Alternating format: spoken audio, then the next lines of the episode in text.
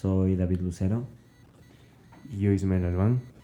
Este podcast es un área creativa complementaria a nuestra actividad creativa de literatura, ya que hemos decidido dejar una constancia permanente del arduo trabajo que hemos realizado para esta actividad. Aparte que nos gustaría compartir un poco nuestro conocimiento sobre lo que hemos investigado y recopilado en todos estos años. Y nuestro tema a tratar va a ser la conducta, pasión, motivación en el fanático y el estadio. Cuentos de Eduardo Galeano.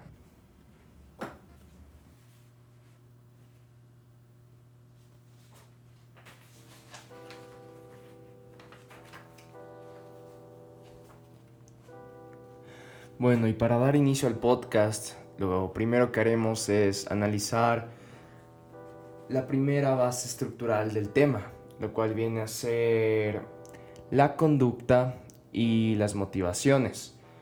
Primero nos centraremos en las motivaciones, para eso debemos entender lo que es una motivación, ¿no? Viene a ser, según el diccionario panhispánico de la RAE, una cosa que impulsa a un individuo a llevar a cabo ciertas acciones y a mantenerse firme en su conducta hasta lograr cumplir todos los objetivos planteados. Eso es una motivación según la misma RAE. Ahora, la etimología de esta misma palabra viene del latín motivus o motus, que significa causa de movimiento, y sufijo, que significa acción.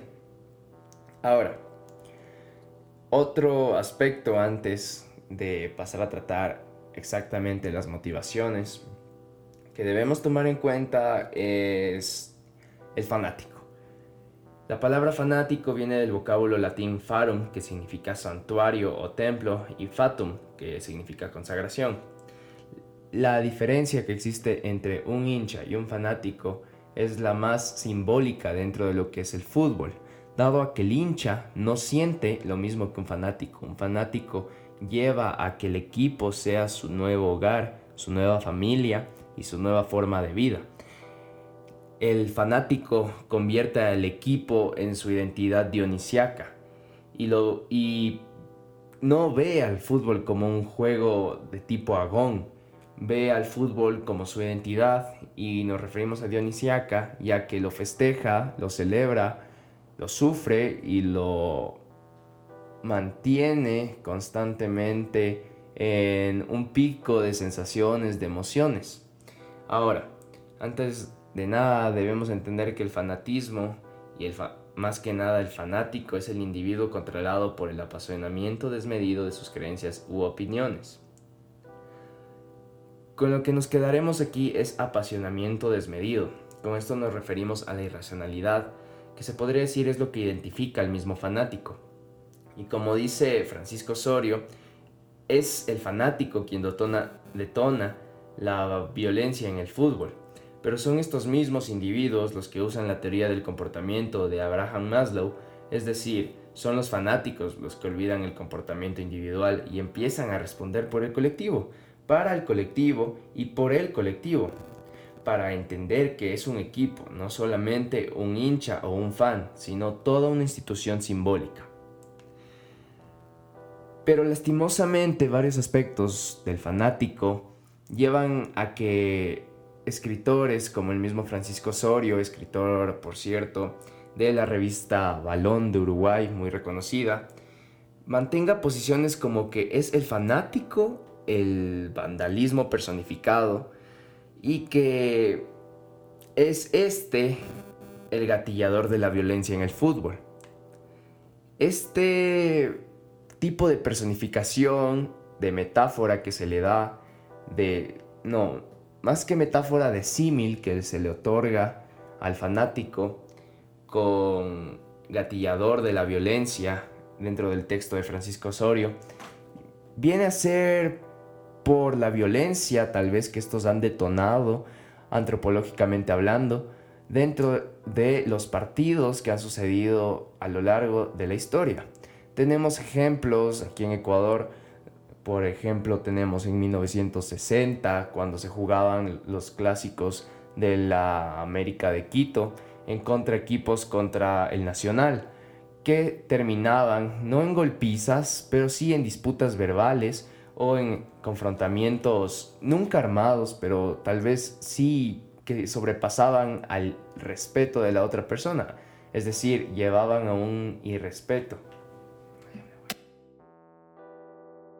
Forma al hablar de que el fanatismo es algo desmedido, llevamos al concepto de la irracionalidad, en el cual varios pensadores o filósofos pensaron que el problema de la humanidad es esta misma, ya que lleva a un descontrol de la sociedad y del mismo individuo por sí solo. Pero es esta misma irracionalidad la que se puede decir identifica al fanático y como dice Francisco Osorio, eh, escritor de la revista Balón, es el fanático quien detona la violencia en el fútbol, pero son estos mismos individuos los que usan la teoría del comportamiento de Abraham Maslow para olvidar el comportamiento individual y empezar a responder por el colectivo. Y para el colectivo. Y para el equipo más que nada. De todo esto, lo más intrigante es que al hablar de pensar en el colectivo, se puede hacer referencia al pensamiento de Descartes, el cual, así, el cual hacía hincapié en que se debe abandonar el individualismo y pasar a pensar, valga la redundancia, en un colectivo. Y en este caso es algo que se evidencia en el fútbol, una sociedad que piensa en conjunto y no de forma individualmente. Ahora, centrándonos en un análisis más estructural de el tema del fanático y su conducta y sus motivaciones, nos centraremos en la obra del fanático de Eduardo Galeano. En esta, lo primero que haremos es dividirla o mantener, mejor dicho, su composición interna, lo cual es la forma en la que el mismo autor ha decidido dividir la obra. Eduardo Galeano se puede decir que mantiene esta obra estructurada en tres párrafos los cuales los interpretaremos como las divisiones. El primer párrafo será la parte 1, el párrafo 2, parte 2 y el párrafo 3, parte 3. En el párrafo 1, lo que primero se habla es una introducción al personaje, una introducción sobre la trama, sobre la idea principal y las diferentes ideas que se topan dentro de la historia de Eduardo Galeano. Por ejemplo, tenemos como cita referencia a la línea número uno, la cual inicia con la frase El fanático es el hincha en el manicomio. La manía de negar la evidencia ha terminado por echar a pique la razón. Esto se ve en la línea 1, 2 y 3. Ahora, después de esto, mantenemos en la parte 2 una descripción en forma de prosografía, la cual consta en una descripción más física sobre el mismo fanático. Es decir, se dan cualidades físicas de vestimenta sobre el mismo personaje que se está tratando. Ejemplo a esto tenemos las líneas 7 y 8 de la obra de Eduardo Galeano, en la cual se dice que el fanático llega al estadio envuelto de la bandera del club, la cara pintada con los colores de la dorada camiseta y el rizado de los objetos estridentes y contundentes. Después de esto tenemos la tercera parte que es una descripción conclusoria en forma de topeya, en esta tenemos como referencia las líneas 16 y las líneas 19 y 20, en las cuales se habla directamente de temas más psicológicos. Por ejemplo, en la línea 16 se habla de en estado de epilepsia, mira el partido. O en la línea 19 se dice, el bien no es violento, pero el mal obliga. Es algo más psicológico que el mismo individuo decide cómo actuar y así sería el cierre de la división estructural que mantiene el mismo autor. Ahora, hacemos esto para entender de mejor forma las motivaciones que se pueden encontrar en cada una de estas e incluso las repeticiones. Y con repeticiones vamos a topar la idea de que Galeano mantiene la mención de la palabra fanático alrededor de una o dos veces por párrafo. Se podría decir que tal vez esto lo usa de forma adrede para recordar el tema central dentro de la obra.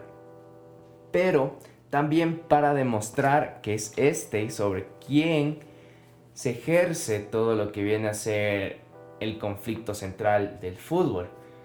Es este quien mantiene la motivación, no una motivación simplemente ideológica, sino una motivación, como lo dice Enrique Echevaura, que es más cognitiva o comportamentales o tal vez de componentes afectivos. Y esto lleva a ser un amalgama. Un amalgama se refiere a una mezcla confusa de sensaciones, sentimientos, creencias. Y es esto lo que podría decirse, a pesar de toda la confusión, que identifica a un fanático. Una amalgama de sensaciones lo cual lo lleva a hacer lo que sea por su propio equipo. Con esto tenemos ejemplos no solo de un fanático, sino de fanáticos que crean agrupaciones para poder demostrar eh, su amor y compromiso por el club. Por ejemplo, dentro de Ecuador tenemos las barras bravas, las cuales vienen a ser, por así decirlo, el referente de los fanáticos dentro de nuestro país. Tenemos la Boca del Pozo, la cual es la barra brava de Melec. Tenemos la Muerte Blanca, la barra brava de Liga. La Marea Roja, la barra brava del Club nacional y entre otras. Aquí podemos ver la agrupación que mantienen todos estos fanáticos. Ahora, la motivación que hace que estos fanáticos se agrupen y actúen es que estos buscan actuar de forma que demuestran mayor compromiso ante su propio club, más que los demás hinchas, los demás fanáticos, no de su mismo equipo, pero sí de su mismo de su misma liga profesional. Por ejemplo, dentro de nuestra liga profesional eh, de Ecuador, el fanático siempre busca llamar la atención de los rivales, provocarlos, busca que la hinchada contraria se sienta ofendida por sus comentarios, se busca motivar en sus jugadores o incluso busca en ciertos momentos ofender a sus jugadores para que estos se motiven y todos mantengan un círculo vicioso de acciones. Eso es algo interesante que estos mantienen. Ahora, cerrando lo que dijo Enrique Echevaura, es interesante que, como él lo mantiene, los componentes que generan el amalgama del fanatismo son no solamente cognitivos o comportamentales, sino también son afectivos, es decir, la exaltación, la euforia, la tristeza que se causa en el fútbol también puede ser uno de los principales motivadores para que el hincha o el fanático en este caso actúe como lo hace, de manera desmedida. El fanático lo hace con una locura desmedida, según el mismo Eduardo Galeano.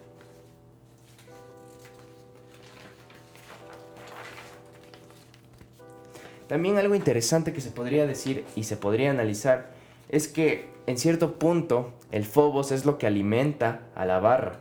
El miedo es lo que genera que estos actúen, que estos creen barras ofensivas contra otros equipos para que estos les tengan miedo, los teman y que cuando vayan a jugar en su contra no pueda pasar nada malo.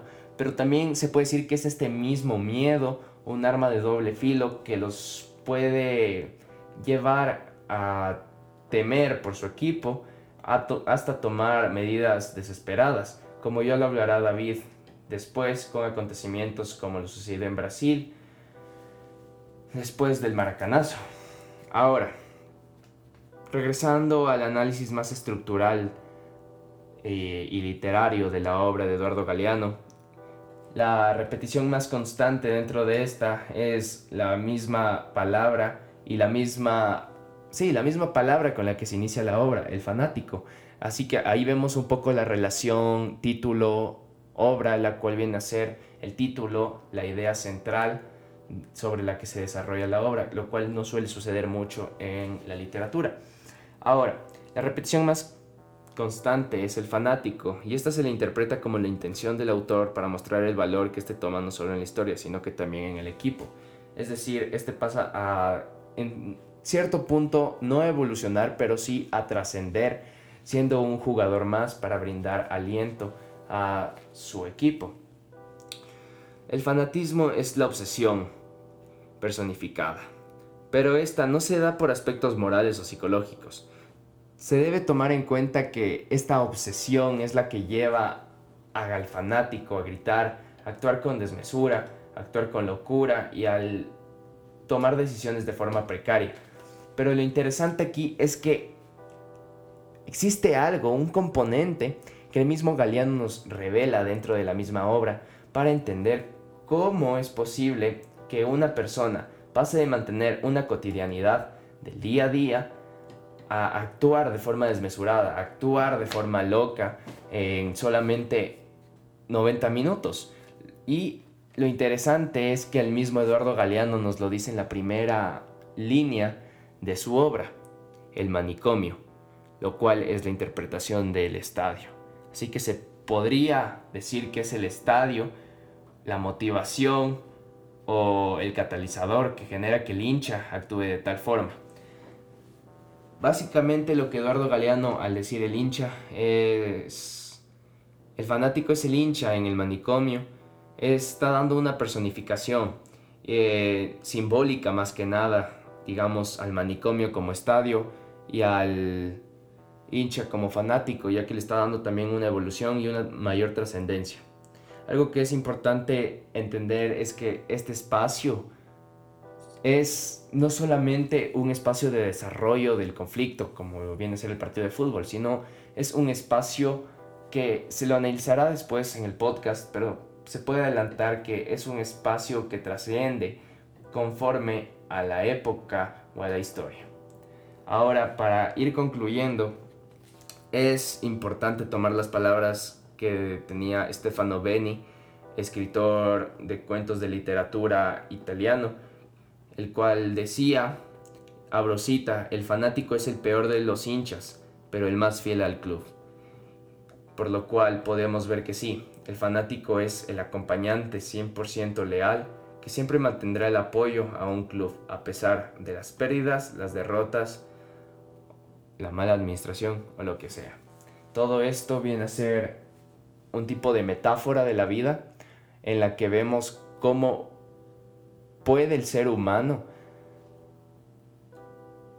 cómo puede el ser humano insertar tanta importancia en un deporte en algo que tal vez no es tan trascendente para el curso de la humanidad, pero que sí llega a ser un método no de control de masas, sino de entretenimiento de masas, y que no es solo algo de entretenimiento, sino es algo que ayuda a la sociedad a poder disfrutar, a poder olvidarse de los diferentes problemas de la cuestión cotidiana. Antes de continuar con el análisis de los espacios, creemos pertinente hablar sobre la pasión en el fanático. Cuando se nos habla del fanático, es imposible obviar el sentimiento más popular de todo el fútbol, la pasión. Siempre hemos escuchado hablar de la pasión por el balón, por el equipo y por el mismo juego. Sin embargo, ¿cómo se describe la pasión? ¿Qué palabras le hacen justicia a ese sentimiento que solo lo ha sentido el verdadero fanático del balompié? Bueno, lo primero que deberíamos tener en cuenta es de dónde proviene la palabra pasión. Pasión proviene del latín pasio, que significa sufrimiento, y a su vez se encuentra emparentado con el sustantivo griego patos, que significa condición, sufrimiento, dolor y sobre todo la muerte.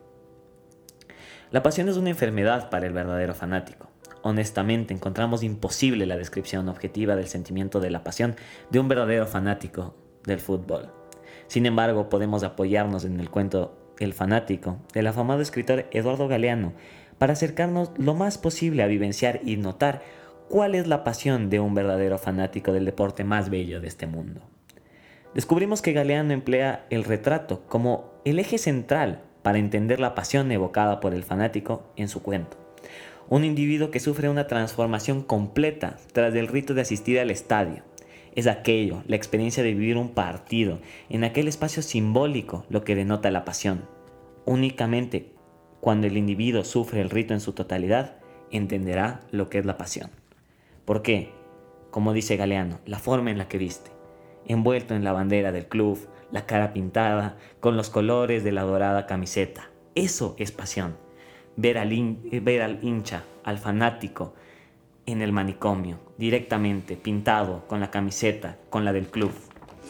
La forma enfermiza en la que actúa también es pasión evidentemente, como dice Galeano, negarle evidencia que ha terminado por echar a pique la razón.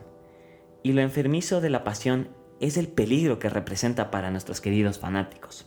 como sucedió el 16 de junio de 1950, cuando se suscitó la final del Mundial Brasil versus Uruguay, donde los más arraigados a la selección canariña se empezaron a suicidar después de que el famoso maracanazo sucediera. Aquella pasión y haber echado a pique la razón generó suicidios en masa. La pasión ciega y puede llevar al fanático al fatalismo de tirarse incluso de la misma tribuna. Esto sucedió en el año 1950 en la final, cuando Uruguay ganó 2 a 1 a la selección brasileña. Sin duda la pasión generó que el verdadero fanático no pudiera soportar más del partido. Se tiraron de las tribunas, existieron suicidios masivos en toda Brasil y esto quedó retratado por varios diarios y por varias en, revistas, como lo sucedió con el diario AS. Continuando, debemos mencionar que esta pérdida de razón y conciencia por el éxtasis que causa el juego es la pasión en su máxima expresión y va directamente relacionada con el juego, aunque no se lo crea. El fútbol que se vive en cancha es catalogado como agón, según Roger Caillois. Sin embargo, el fanático vive otra clasificación del juego, pues como se tiene entendido eh, en el mismo cuento de Galeano, el fanático vive la tribuna, juega en la tribuna. Es por eso es por eso que el juego en la popular es intentar destruir esa estabilidad y aturdirse. El fanático se aturde, provocando la, aniquilación de la realidad con brusquedad. Eso se le cataloga como e-links, eh, según Roger Calois. Y algo que también se debe mencionar es que al hablar de la pasión del fanático con palabras, eso es un delito para el mismo fanático, pues uno la tiene que vivir para entender. Simplemente decir que el fútbol es un juego es un delito, pues es una forma de vida. Atreverse a insultar al club o al mismo fútbol es la muerte para el fanático, pues el club y el fútbol es la vida en sí. Retornando al texto de Galeano, el autor emplea recursos literarios para ayudar a simplificar este sentimiento tan complejo del hincha que perdió toda razón.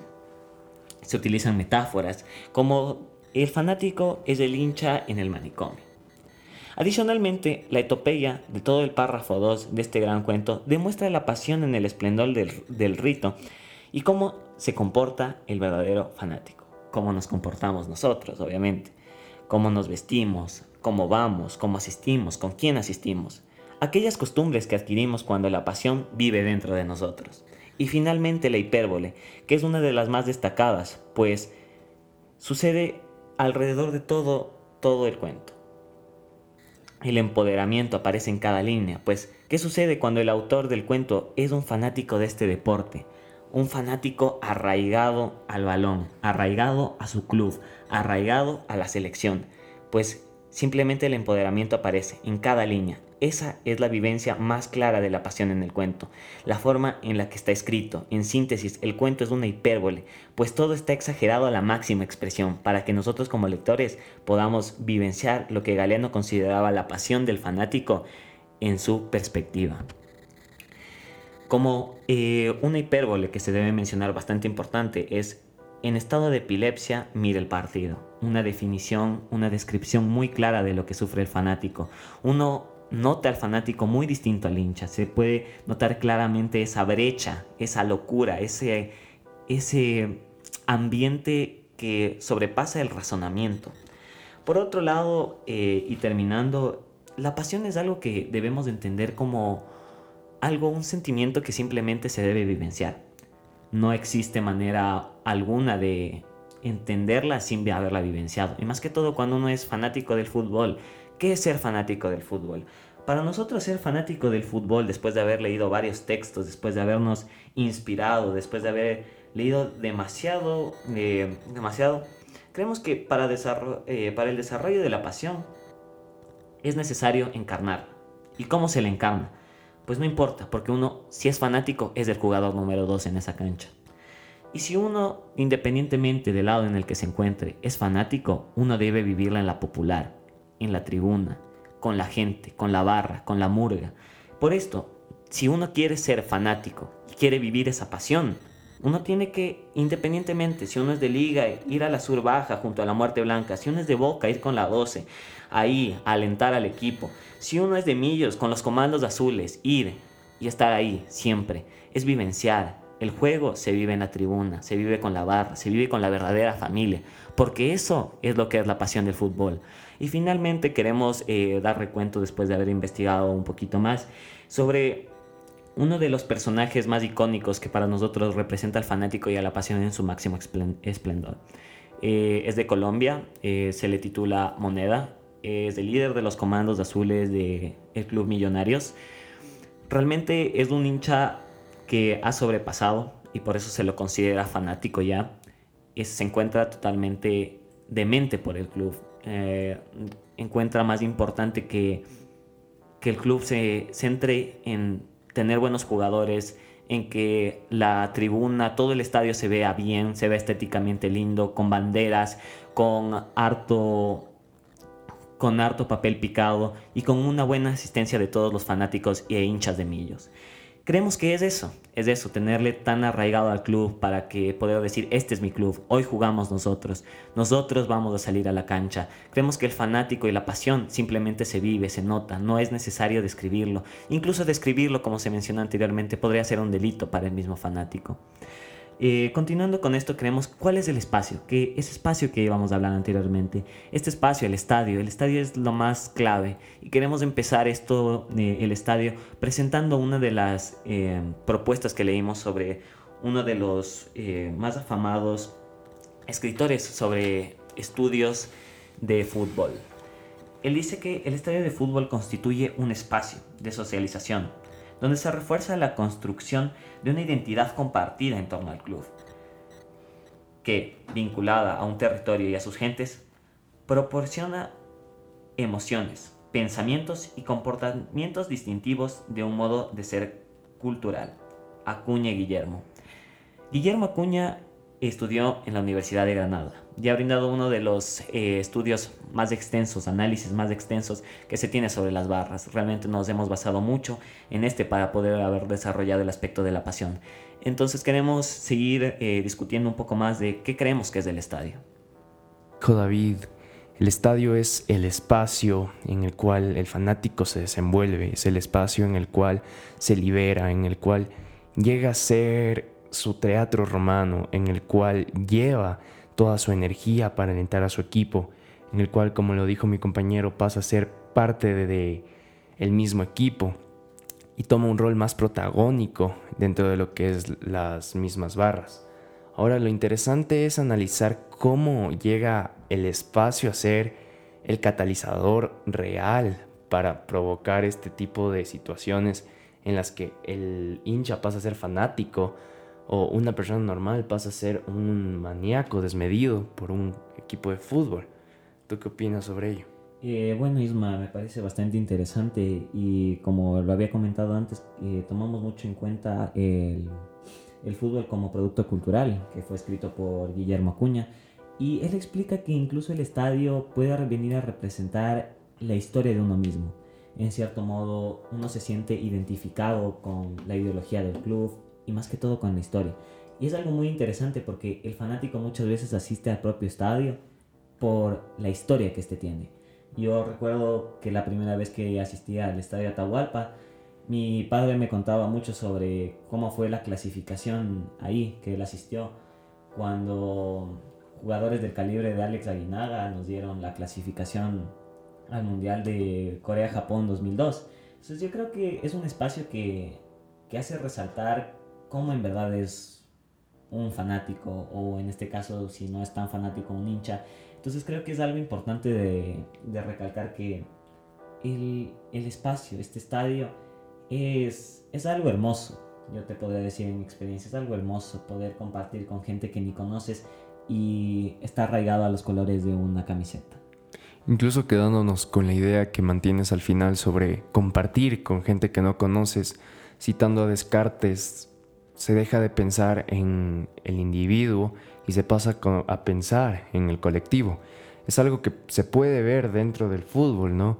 Dentro de lo que viene a ser el fanático, pasa a pensar más en cómo es un equipo más que él mismo como hincha.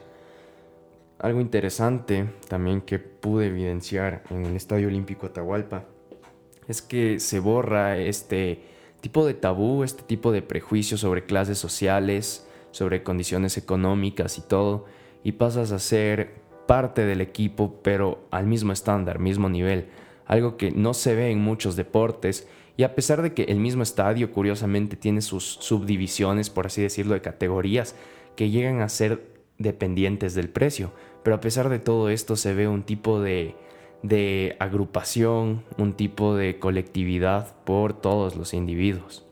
Yo creo que como mencionas, de cierto modo, el estadio hace que todos los fanáticos, hinchas, todos los asistentes estemos en un mismo estado, en una imparcialidad. Porque realmente estar en el estadio es estar en, en el tablero de juego.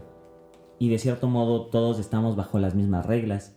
Y creo que independientemente del precio de lo que sea la tribuna general, etcétera, creo que lo más importante es que el estadio nos brinda una, una equidad entre hinchas, una equidad entre fanáticos. Creo que eso es lo más importante, porque incluso para el fanático es importante que todos estemos equilibrados, que todos seamos uno mismo, porque ese es el sentido del estadio, eh, del estadio. hacer que toda la hinchada, toda la, todos los fanáticos sean uno mismo, la barra sea una, los hinchas sean uno y que seamos el jugador número 12 en cancha.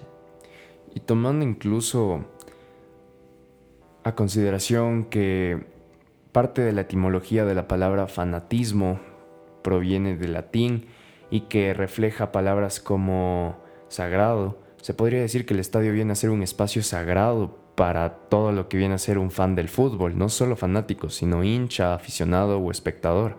Llega a ser el espacio como el espacio representativo de este deporte, donde se delibera todo lo que viene a ser el fútbol en general. Sí, lo que tú mencionas es bastante importante y además de eso el estadio yo creo que es como un libro. Va recogiendo historias y de cierto modo esas historias se reviven cada que vas al estadio. Creo que cuando eres hincha de un club y asistes bastantes eh, ocasiones al estadio, yo te digo, cuando fui mi primera vez al estadio de liga era muy pequeño, y creo que va recontando, de cierto, de cierto modo revive siempre una experiencia linda, una experiencia amarga también a la vez si vas perdiendo bastantes veces en la fecha. Yo creo que es, eso es lo lindo que te en el estadio, es, es el sentimiento, el rito en general, incluso poder vivenciar y recordar buenas experiencias y malas experiencias en tu propio estadio. Es un espacio que te brinda una serie de experiencias y emociones únicas. Y guiándonos que este elemento estructural, como sería este espacio, el estadio, mejor dicho, lleva a un tipo de evolución, como tú lo dices, dependiendo la situación, va cambiando, va cambiando la historia, va cambiando el significado, el simbolismo que trae, y eso lo lleva a evolucionar poco a poco. Lo lleva a recordar la clasificación al mundial, la semifinal de equipos nacionales, como lo fue el Independiente del Valle contra Boca Juniors en 2014. Lleva a una serie de acontecimientos que hacen evolucionar este espacio en algo trascendental, por así decirlo, algo emblemático no solo de una ciudad, sino de un país, por así decirlo. Yo creo exactamente lo mismo, se vuelve un emblema, un emblema de la ciudad, un emblema incluso de la nación. Yo creo que estadios como el Capuel, estadios como incluso Rodrigo Paz Delgado, incluso el estadio de Barcelona, se han vuelto estadios que ya no son emblema de una ciudad, sino que son emblema de la nación, por la trayectoria que hemos dejado internacionalmente. Yo creo que es algo importante reconocer que a veces el fanático también aprecia el estadio de cierto modo que el hincha no, porque el fanático lo siente como un hogar, un hogar que es de él. Yo siento que es un hogar compartido. Yo siento que a veces el hincha se, se limita mucho en decir, bueno, el estadio es eh, quizá mi segunda casa, pero el fanático lo siente como una primera casa más que todo. Yo creo que eso es una gran diferencia en el espacio y es algo que eh, Eduardo Galeano nos lo hace ver en su cuento. Pero eso es algo muy interesante que analizar es que Francisco Osorio, un escritor que menciono dentro del mismo podcast estamos realizando, menciona que son estos mismos fanáticos, por así decirlo, los vándalos, los que son los detonadores de la violencia y el vandalismo dentro del fútbol. Entonces, podría decirse que si bien esto es cierto, sí es lamentable ver cómo, cómo este tipo de aficionados por este deporte no mantienen un pseudo respeto, por así decirlo, a las mismas instalaciones de su propio club o en sí al mismo club emblemáticamente, por respeto, por valores y cosas así. Pero algo que no se puede quitar es que estos son los fans, los fanáticos, son, ¿cómo decirlo? El aficionado más leal que mantiene el club, quien va a estar en las buenas, en las malas, en las ventas, en las contrataciones, en las, en las malas administraciones, el que siempre buscará el bienestar y lo mejor para el club, no para los jugadores, no para los directivos, sino para el nombre del club y todo lo que simboliza. Yo creo que algo que mencionas es muy importante, que es cómo respeta el fanático y el hincha, cuál es la diferencia. Porque como tú dices, a veces este fanático se vuelve, se vuelve incluso el seguidor un poco, un poco desmedido con lo que hace. Era común, yo te digo, hace mucho tiempo, que y hasta ahora se sigue dando, que se grafiten los, las salidas. Y creo que es algo que no beneficia. Pero muchas veces los que más rayan son las mismas, las mismas personas, los mismos fanáticos que se encuentran en las barras bravas, en, en la popular, obviamente. Y me refiero a que este espacio, de cierto modo, va tomando cierta. cierta eh, más importancia. Yo creo que, como tal, este espacio debe ser respetado, sin lugar a dudas. Sea fanático, sea hincha, bueno, esto fue prácticamente el primer capítulo de Pasando el año y otras cosas. Nos centramos en analizar aspectos, en este caso de la temática del fútbol, del fanático, de su conducta, sus motivaciones y la pasión sobre todo. El espacio que viene a ser el estadio y basándonos en los cuentos de Eduardo Galeano. Así que con esto cerramos el primer episodio de lo que viene a ser un mosaico didáctico para poder desarrollar diferentes temáticas que nos interesan topar en lo que viene a ser el colegio, nuestra vida escolar, por así decirlo. Eh, para terminar, queremos recalcar que nos ha parecido una actividad fascinante, realmente hemos aprendido mucho y queremos recalcar ante todo que ha existido por demás un, un tremendo apoyo de parte de profesores y todas las personas que nos han apoyado para realizar este podcast. Eh, creemos que el fútbol realmente es una pasión y una pasión que se debe vivir por lo menos una vez en la vida. Bueno, con esto nos despedimos y nos veremos en la próxima ocasión. Besitos, besitos, chao, chao.